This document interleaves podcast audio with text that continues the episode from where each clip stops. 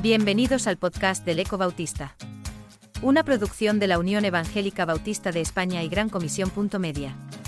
Puedes encontrar a este autor y otros muchos en 9.org o en tu plataforma favorita de podcast como Spotify, Apple Podcasts o Google. A continuación, Daniel Bañuls, director de El Eco Bautista, nos introducirá al material de la entrega de El Eco de diciembre de 2023.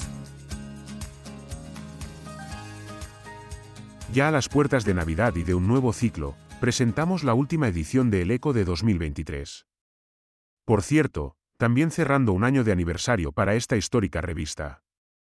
Las iglesias de la Unión Bautista recién regresan de su septuagésima primera convención con muchas sensaciones y enseñanzas. Y para ayudar a asentar lo mucho allí expuesto aportamos el resumen de las tres plenarias que Donato Hernández, Priscila Ibarz y David Dixon presentaron sobre el lema de dicha asamblea, La palabra es viva eficaz y cortante. Hebreos 4. 12. También bajo este trasfondo incluimos una reflexión de Pau Grau sobre el ministerio de la palabra en la Iglesia, y la preparación que requiere.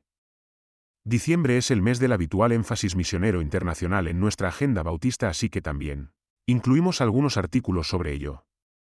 El director de misiones de la Convención Tejana BGCT, Josué Valerio, nos desafía a ser líderes discipuladores y el director de misiones nacionales de la Convención Brasileña, CBC y profesor de misionología, Diogo Carvalho, expresa su inquietud, en línea con John Stott, por la clave del discipulado en la misión.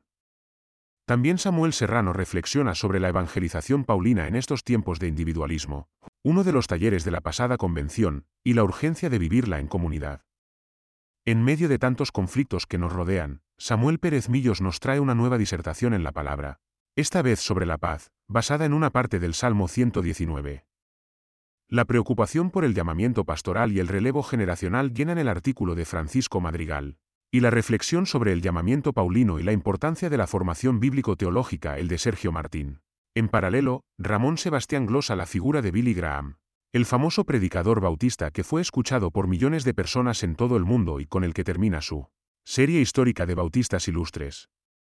La terapeuta Diana Gabriela Arreche reflexiona sobre la más que importante salud mental, otro taller de nuestra convención, y el estrés, ansiedad o depresión que también nos pueden afectar como cristianos.